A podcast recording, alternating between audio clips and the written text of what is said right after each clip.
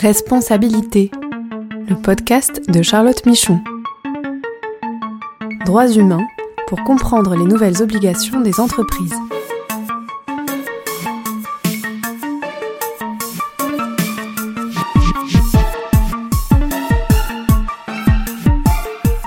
Bonjour à tous et bienvenue dans ce podcast consacré aux nouvelles responsabilités des entreprises en matière de droits humains. Je suis Charlotte Michon, je suis avocate et j'accompagne les entreprises dans la compréhension et la formalisation de leurs démarches et dans leur conformité aux devoirs de vigilance. Nous allons parler aujourd'hui des défenseurs des droits de l'homme et de l'environnement et précisément en lien avec les activités des entreprises.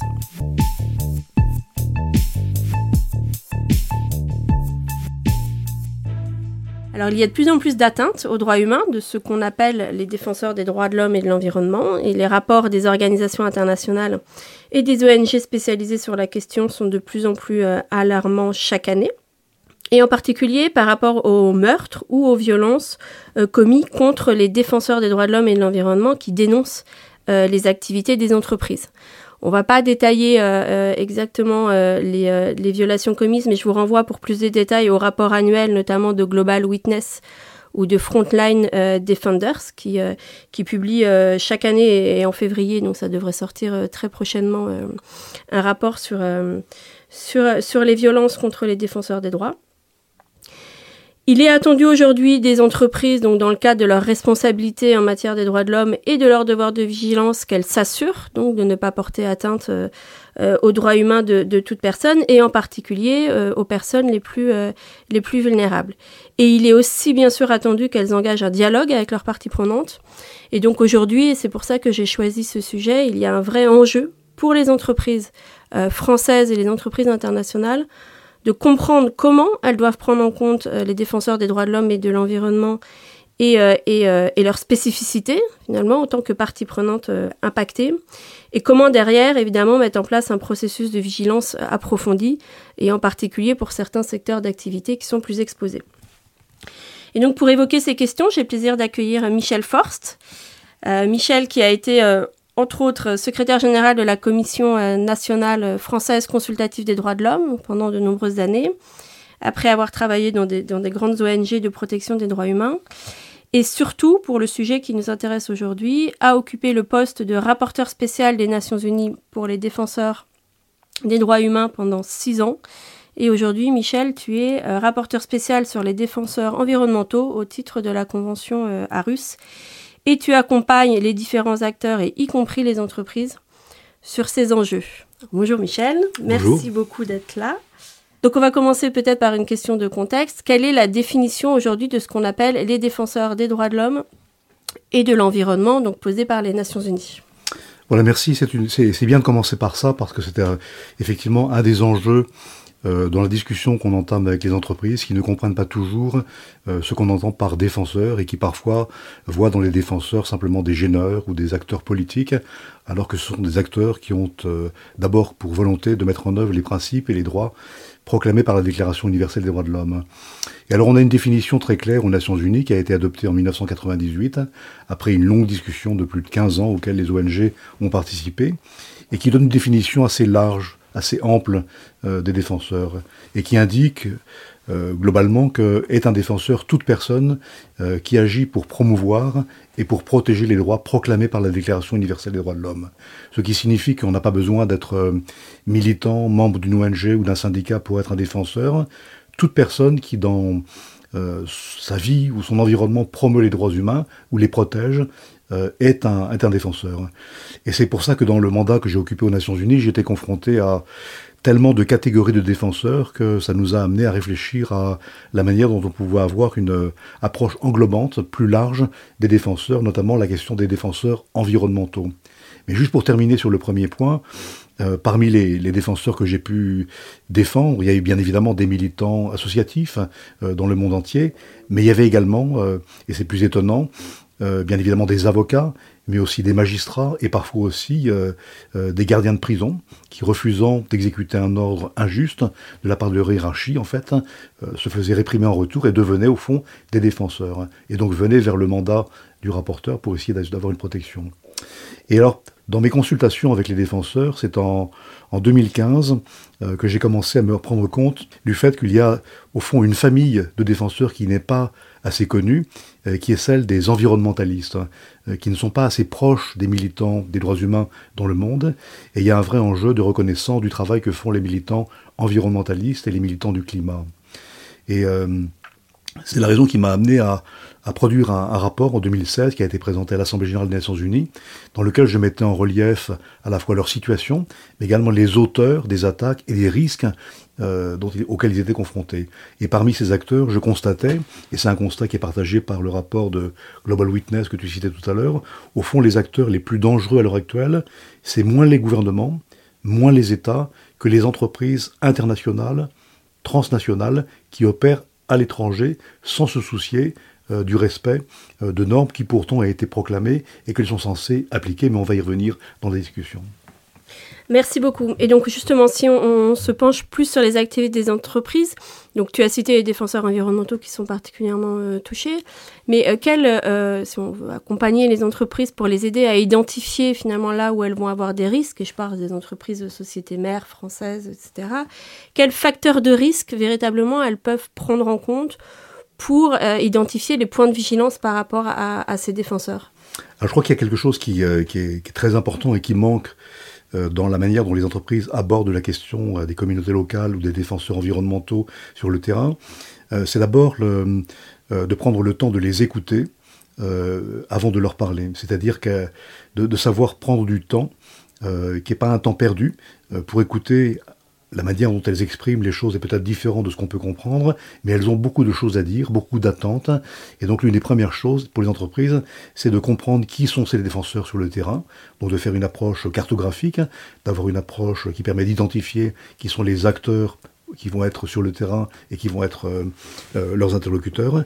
Et ensuite, après cette cartographie, de savoir les inviter euh, à s'exprimer, à parler, euh, non seulement dans le cadre de consultations qui sont organisées formellement, mais un peu plus en amont pour avoir au fond des relations plus personnelles, plus familières avec les défenseurs pour mieux les connaître et donc comprendre euh, ce qu'elles souhaitent de la part de l'entreprise. Et donc on a des, facteurs de risque plus liés au pays peut-être ou sectoriels dans le cadre de tes activités. Quels secteurs sont particulièrement euh, Alors les grands secteurs qui sont que, dont on a pu constater les, les, dégâts sont, sont d'abord l'industrie extractive. Euh, le pétrole, euh, le charbon, euh, les minéraux rares, l'or, le diamant, où là on voit les méfaits commis par les, branches locales ou les contractants des entreprises. il y a des, gros dossiers également qui touchent les infrastructures structurant le pays, comme par exemple les grands barrages, les usines hydroélectriques, les fermes éoliennes par exemple. Euh, également tout ce qui touche à euh, l'agrobusiness, comme on dit en général, euh, et singulièrement tout ce qui touche autour de l'huile de palme, les plantations de palmeraies qui remplacent les forêts traditionnelles, où les, où les paysans ne peuvent plus cultiver leur, leur leur récolte traditionnelle, et puis la pêche industrielle, dont on parle peu, qui est aussi un secteur dans lequel les entreprises internationales font des, des dégâts. Alors j'aimerais souligner, Charlotte, en fait, que l'une des vraies difficultés, c'est que les sociétés mères, donc dans les capitales, ont sans doute une certaine compréhension de la problématique, mais elles ne contrôlent pas assez la manière dont leurs contractants ou leurs filiales opèrent sur le terrain. Et parfois, dans le jeu de relations entre les filiales, les contractants et la société mère, il y a beaucoup de choses qui en fait ne sont pas le reflet de la réalité. Donc l'un des travaux que j'essaye de mener est de faire comprendre aux entreprises comment mieux contrôler euh, ce que font leurs filiales et ce que font leurs, sur leurs contractants sur le terrain, parce que c'est là euh, que sont les problèmes en fait. Hein.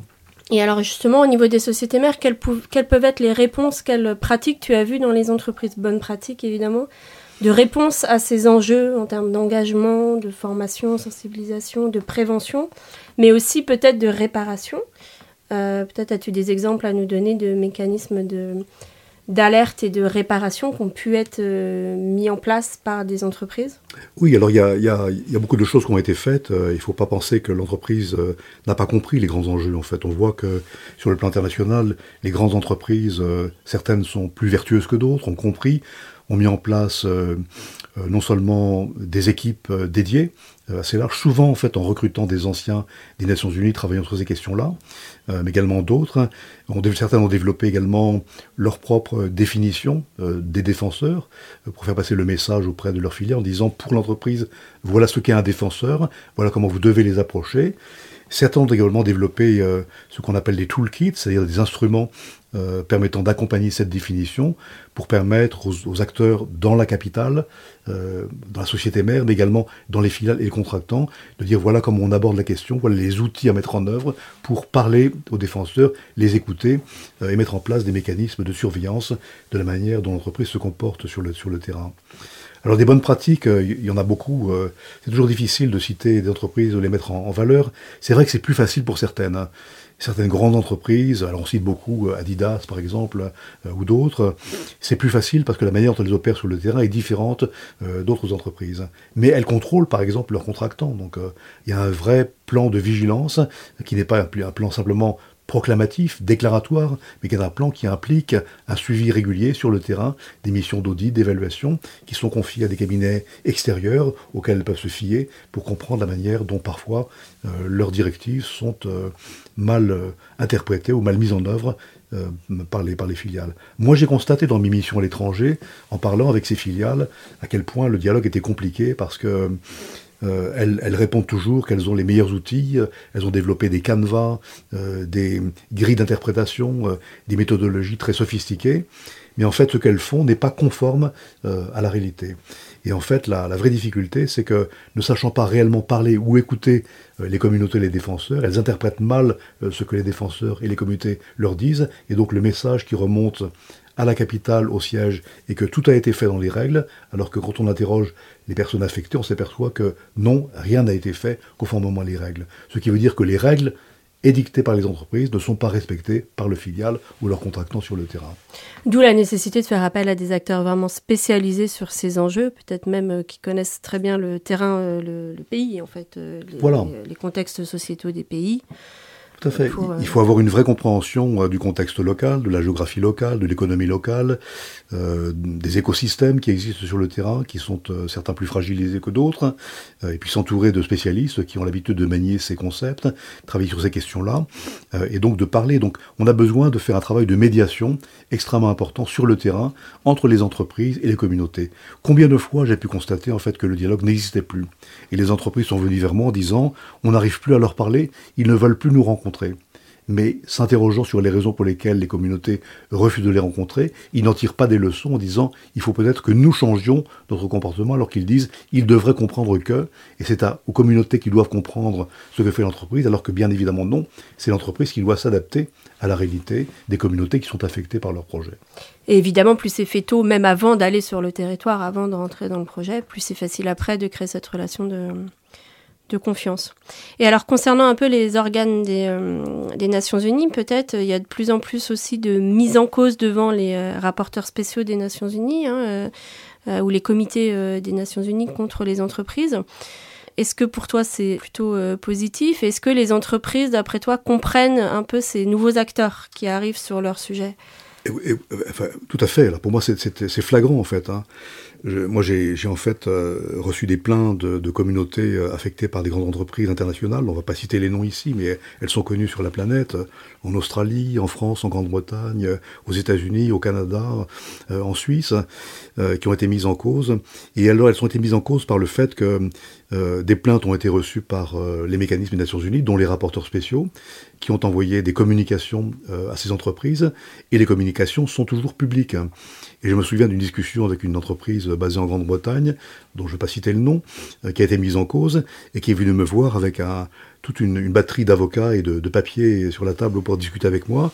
Et en fait, ils, m'ont dit une chose qui est, qui est évidente, c'est que quand un rapport euh, sort fait par la, la FIDH ou Amnesty euh, ou les Amis de la Terre, ça les ennuie beaucoup, mais au fond, pas plus que ça. Mais quand leur nom est cité dans un rapport officiel des Nations Unies, immédiatement ça déchaîne euh, toute une, une logique d'implication euh, auquel elle n'était pas préparée. Par exemple, l'entreprise me dit, euh, euh, le fonds de pension qui finance une partie de nos activités a décidé de nous poser des questions et peut-être de se retirer où le gouvernement qui garantit l'investissement que nous faisons à l'étranger a décidé de suspendre provisoirement la garantie de paiement qui a été faite à notre projet. Ou bien euh, un gros fonds norvégien qui finance nos activités décide de se retirer. Donc les implications sont fortes, c'est pourquoi les entreprises sont attentives aux messages envoyés par les Nations Unies et devraient l'être beaucoup plus. Et tu as raison De dire que plus c'est fait tôt, plus on anticipe, plus on sent qu'il y a euh, des signaux euh, qu'il faut capter et qu'on interprète, plus on est capable d'anticiper euh, ces plaintes qui arrivent souvent au moment où c'est trop tard. Donc les alertes finalement qui viennent des Nations Unies sont considérées comme plus crédibles ou en tout cas ont plus d'impact au sein de l'entreprise, alors même qu'elles sont souvent très basées sur les rapports des ONG que tu as cités et qui sont, et qui sont reconnus. Et une dernière question donc par rapport à ton mandat spécifique là aujourd'hui euh, avec la convention Arus. Est-ce que tu peux déjà peut-être préciser euh, ce qu'est la convention Arus? Je pense pas Alors, tout, tout à fait, c'est en fait une, une convention qui, est, qui a un côté révolutionnaire, qui a été adoptée en 1998, la même année où a été adoptée la déclaration sur les défenseurs aux Nations Unies. Et en fait, elle est construite sur trois piliers, avec l'idée de construire ce qu'on appelle une justice environnementale, au fond. Le premier pilier, c'est l'accès à l'information. Les États qui ont ratifié, 47 États à l'heure actuelle, euh, doivent obligatoirement remettre aux communautés, aux familles, euh, aux paysans affectés par un projet environnemental toute l'information, et toute l'information dans la langue que comprennent les personnes affectées. Obligation de faire ça. Deuxième pilier, c'est la participation du public. Toute personne, toute famille, toute communauté qui est affectée par un projet doit être consultée dans la langue de son choix, avec une méthodologie très précise sur l'impact du projet sur euh, l'environnement dans lequel elle vit. Ça ne veut pas dire que la communauté a un droit de dire non, elle peut dire non, mais au moins, il faut que sa voix soit entendue euh, et exprimée. Et enfin, le dernier pilier qui est extrêmement intéressant, nouveau, c'est la justice environnementale. Si les droits environnementaux de ces personnes ou de ces communautés ont été bafoués, alors intervient un mécanisme devant soit la justice administrative ou la justice euh, judiciaire, si je puis dire, pour obtenir compensation, éventuellement réparation des dommages subis. Et donc, constatant le nombre euh, croissant d'attaques contre les environnementaux, les États membres de la Convention ont décidé de créer un mécanisme de réaction rapide sous la forme d'un rapporteur spécial des Nations Unies sur les défenseurs de l'environnement, poste que j'occupe depuis maintenant euh, six mois, euh, avec l'idée d'avoir un mécanisme qui peut répondre rapidement à toute allégation de menaces de la part d'un État ou d'une entreprise. Alors, un élément important à souligner, c'est le caractère extraterritorial de ce mandat. Bien évidemment, on s'adresse d'abord aux 47 pays euh, qui ont ratifié la Convention d'Arus, hein, mais en vertu euh, de ce qu'on appelle l'extraterritorialité, si une entreprise qui a son siège en Grande-Bretagne, en Espagne, en France, ou dans un pays qui a ratifié la Convention d'Arus et menace, attaque les défenseurs à l'étranger, alors le mandat est compétent pour intervenir et je peux prendre en charge euh, des plaintes venant de défenseurs menacés par les entreprises. Pour être concret, Charlotte, en fait, si une entreprise française menace des défenseurs en Ouganda ou en Tanzanie, ou une entreprise basée en Espagne, à Madrid, euh, qui travaille sur l'huile de palme, euh, fait du mal à des défenseurs en Colombie, ou Honduras, ou au Pérou, alors je peux aller voir l'entreprise en France ou à Madrid pour leur dire attention, il y a quelque chose qui se prépare, et donc il y aura sans doute une communication officielle de la part du mandat à l'encontre de l'entreprise. D'accord, et toi, ton rôle aussi, c'est de favoriser une, une médiation, même, même non même officieuse, entre guillemets, enfin, en tout cas non, non publique. donc il faut bien comprendre que le rôle n'est pas un rôle de condamnation. Donc euh, ce que je produis, ce sont des lettres d'allégation. J'entends des allégations qui viennent souvent de la part des ONG, qui ont préparé le terrain, et qui me font passer des informations que je vérifie avec mon équipe par des sources multiples. Quand l'allégation euh, est prête à être confirmée, j'envoie une lettre précisément d'allégation pour dire j'ai entendu dire que, on m'a rapporté que, que pouvez-vous répondre à cette euh, allégation? Et la réponse de l'entreprise et ma lettre deviennent publiques sur le site des Nations Unies, c'est là que intervient la communication. Mais tu as raison de dire en fait que la, part suivante du travail, l'étape suivante, euh, c'est pas la condamnation, c'est pas le tribunal, c'est d'abord d'aller voir l'entreprise pour dire on a un problème, que faites-vous pour le résoudre? Je suis là également pour vous aider euh, à résoudre ce problème. J'avais un, surnom quand j'étais en fait aux Nations Unies. On m'appelait euh, l'homme qui murmure à l'oreille des méchants. Et en fait, euh, c'est pas tout à fait vrai, mais en fait, je, murmure ou, je dis des choses en fait à l'oreille des gouvernements d'un côté et des entreprises pour leur dire il y a quelque chose qui se passe. Écoutez-moi, ensemble, on peut construire quelque chose de meilleur pour l'entreprise. Et tu as une très belle compréhension des, aussi des différents acteurs qu'il y a sur place, en fait. Je pense que c'est ça ta Voilà, valeur euh, ajoutée, les ONG aussi. euh. Comme je les connais, ils me connaissent, ils connaissent mon équipe, ils me font confiance, ils m'écoutent, donc euh, ils savent que quand je parle à une entreprise, euh, c'est pas pour aller dans le sens de l'entreprise, mais d'abord pour aller dans le sens des personnes qui sont affectées par le projet avec l'idée que l'entreprise peut faire mieux, va faire mieux, sans doute, et qu'on aura des résultats positifs. C'est parfait. Bah, merci beaucoup, Michel, d'avoir pris du temps pour, pour parler avec moi. On en finit là pour euh, ce podcast et on se retrouve donc dans 15 jours pour parler des engagements et des politiques droits humains des entreprises. Merci.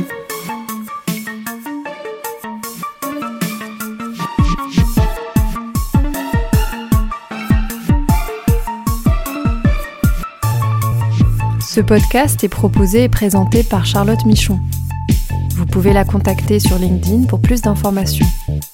Produit par Amicus Radio, réalisé par Léobardo Arango.